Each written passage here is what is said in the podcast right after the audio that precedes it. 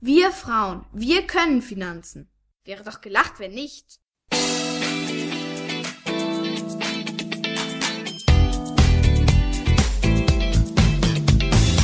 Das ist der Podcast der Geldfrau. Für alle, die mehr von ihrem Geld wollen.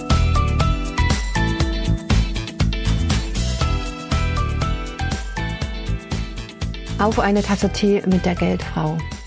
Ich grüße euch ganz herzlich und trinke noch mal zwei, drei Schlucke. Was habe ich heute für einen Tee? Räubusch-Tee. Bei uns in Hamburg war es super sonnig, ein wunderschönes Wochenende. Ich war Fahrradfahren, war viel draußen bei uns im alten Land, wo die Apfelbäume noch viele Äpfel tragen.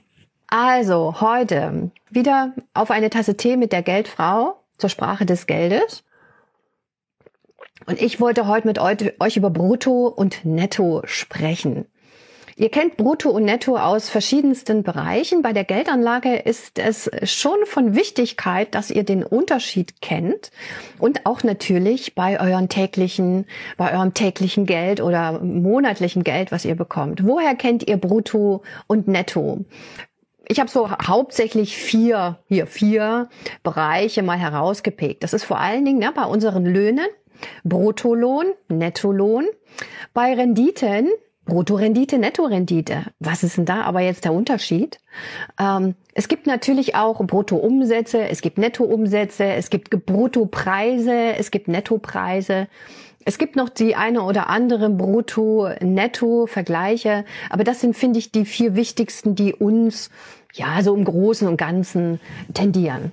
Was bedeutet denn jetzt brutto, netto? Wo ist da der Unterschied? Also, ich habe es mal nachgeschlagen. Das Wort kommt aus dem, doch schon ein bisschen angelehnt an das Lateinische, wurde dann äh, irgendwie im Italienischen angelehnt. Ich verschone euch jetzt mit den Definitionen. Bei brutto ist aber so, dass es irgendwie noch verpackt ist. Also beim brutto ist noch alles drin. Netto dagegen ist, was übrig geblieben ist. Und die Frage ist natürlich, von was übrig geblieben? Aber von was übrig geblieben? Ne, von Netto ist eigentlich das, was ihr dann quasi wirklich in die Hände kriegt. Bei Brutto müsst ihr wissen, hm, da geht noch irgendwas ab, das kriege ich nicht wirklich in die Hände. Im Studium war mir das immer, habe ich das immer wieder durcheinander gehauen. Ich weiß nicht, wie es euch ging, aber ich habe es immer wieder durcheinander gehauen, brutto und netto. Es hat eine Weile gedauert, bis ich es dann irgendwann wirklich quasi in mich aufgesogen habe, so dass ich heute muss ich nicht mehr drüber nachdenken, was brutto und netto ist. Aber während des Studiums musste ich schon drüber nachdenken. Und ich habe mir dann eine Eselbrücke gebaut. Die ist vielleicht ein bisschen dämlich, aber mir ist wirklich nichts Besseres eingefallen. Vielleicht habt ihr bessere Eselsbrücken. Ich habe mir immer gesagt, brutto das B kommt im Alphabet weiter vorne und netto das N weiter hinten. Also ist mehr drin als netto, was weiter hinten kommt, da ist weniger. So war meine Eselsbrücke. Ihr, vielleicht habt ihr bessere. Also, was ist dann jetzt beim Lohn? Die meisten von euch werden eingestellt sein. Brutto, netto, ja, da geht natürlich die ganze Steuer ab. Steuer, Sozialabgaben, ähm, Pflegeversicherung, Krankenkasse und so weiter. Das heißt, beim Nettolohn ist es wirklich der Lohn, den ihr zur Verfügung habt auf eurem Konto. Das ist relativ simpel. Muss man aber wissen, dass wenn ihr als Lehrlinge äh, in die Arbeitswelt einsteigt, dann ist das, was ihr als Bruttolohn verhandelt oder bekommt, natürlich nicht das, was bei euch auf dem Konto landet. Das ist für manche dann ziemlich erschreckend, gerade wenn sie den ersten Job haben. Hatten sie, was weiß ich, zweieinhalbtausend Euro ausgehandelt als Bruttolohn und dann kommen irgendwie nur 1,7, 1007 Euro aufs Konto. Wo ist der Rest geblieben? Ja, hauptsächlich Steuern, Krankenkassenbeiträge, soziale Rentenversicherung, also gesetzliche Rentenversicherung und die Pflegeversicherung. Die gehen da alle noch ab. Vielleicht noch eine betriebliche Vorsorge. Aber dann ist erst das Netto, der Nettolohn, das Nettoeinkommen kommt dann auf das Konto. Das ist das Verfügbare. Und im Grunde ist das auch bei der Rendite so. Es gibt eine Bruttorendite und es gibt eine Nettorendite. Bruttorendite ist wirklich das, was, was an Erträgen insgesamt die Geldanlage, das Investment geliefert hat. Davon gehen dann alle Kosten ab. Im Grunde die Kosten der Geldanlage, die Kosten des Kaufes, vielleicht Verwaltungskosten. Und dann bleibt erstmal eine Rendite nach Kosten dann gehen noch die Steuern ab, Abgeltungssteuer beziehungsweise Kapitalertragssteuer und dann habt ihr erst eure Nettorendite, Brutto- und Nettorendite. Und erst die Nettorendite ist die, über die ihr verfügen könnt. Und dann kommt nochmal der Dreh zu Real- und Nominalrendite. Also eure nominale Nettorendite ist natürlich auch etwas anderes als die reale Nettorendite. Die reale Nettorendite ist die eigentliche, die ihr wirklich an Ertrag bekommen habt, weil da ist dann die Inflationsrate auch rausgerechnet. Die Nettorendite die nominale, da steckt die Inflationsrate noch mit drin. Also, wenn ihr wirklich wissen wollt, wie eure Geldanlage sich entwickelt hat, braucht ihr die reale Nettorendite. Also wirklich, wo alle Kosten, alle Steuern und auch die Inflation rausgerechnet ist. Das ist die eigentliche Größe, die uns interessiert. Die reale Nettorendite. Das ist Brutto, Netto, Rendite, nominal. Real hatte ich ja in der ersten. Dann haben wir ja natürlich auch Bruttoumsätze und Nettoumsätze.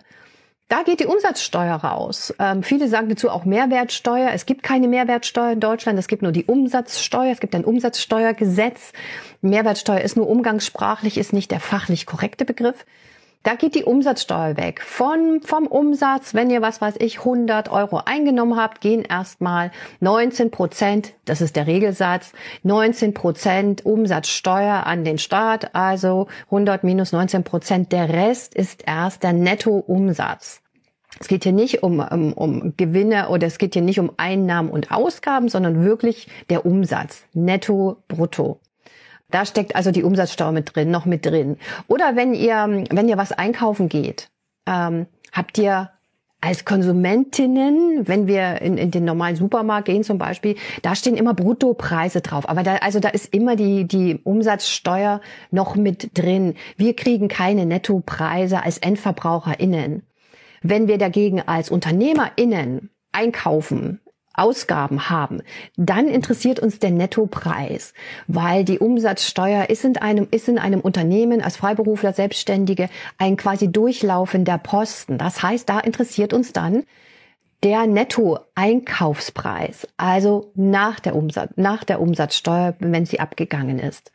Ähm, deshalb seht ihr auch, das ist auch der Grund, warum bei manchen Angeboten oder bei vielen Angeboten, die sich an Gewerbetreibende oder Freiberufler, UnternehmerInnen richten, einen Preis zuzüglich Umsatzsteuer. Das heißt, ihr seht da den Nettopreis, das ist der, den die UnternehmerInnen tatsächlich dann bezahlen.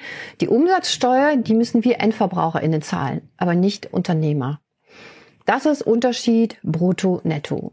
Und das sind im Grunde die großen vier Bereiche, die ihr schon verstehen solltet und kennen solltet. Ich lese und, und merke bei vielen, dass sie dieses Brutto-Netto nicht sofort auseinanderhalten können. Also, dass sie auch, wie ich früher in meinem Studium, drüber nachdenken müssen. Beim Lohn wissen das aber viele nicht. Was ist tatsächlich mein Nettolohn und was ist der Bruttolohn? Was geht da alles runter?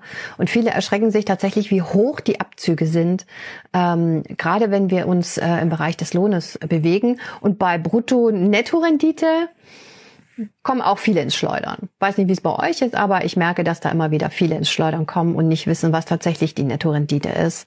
Und wenn wir es dann noch auf die reale Nettorendite beziehen, da verliere ich, da sind dann schon einige, die wirklich nachdenken müssen und nochmal überlegen müssen, was war das jetzt eigentlich.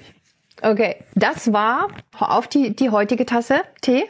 Und denkt dran, ähm, mein, meine Eventreihe, die Geldfrau trifft. Ich treffe Ekaterina von den Startup Moms. Wir reden darüber, wie können wir, also welche Business-Ideen sind erfolgreich, wie können wir nebenberuflich gründen, nebenberuflich gründen, also neben dem Job uns schon mal ein zweites Standbein aufbauen. Wie können wir nebenberuflich gründen, selbst in Krisenzeiten?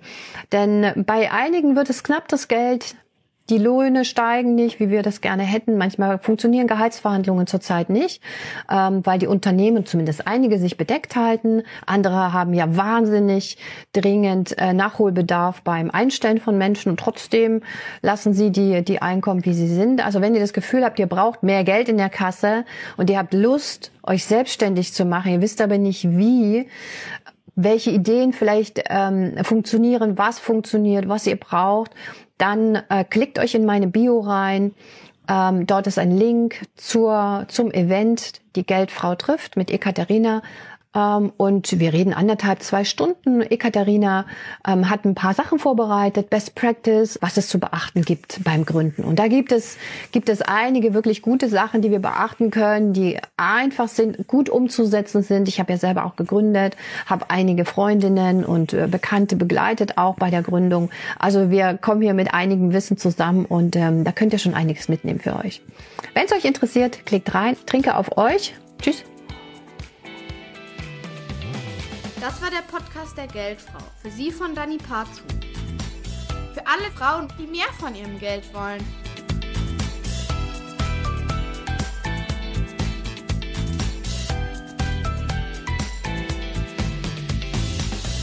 Wir Frauen, wir können Finanzen. Wäre doch gelacht, wenn nicht.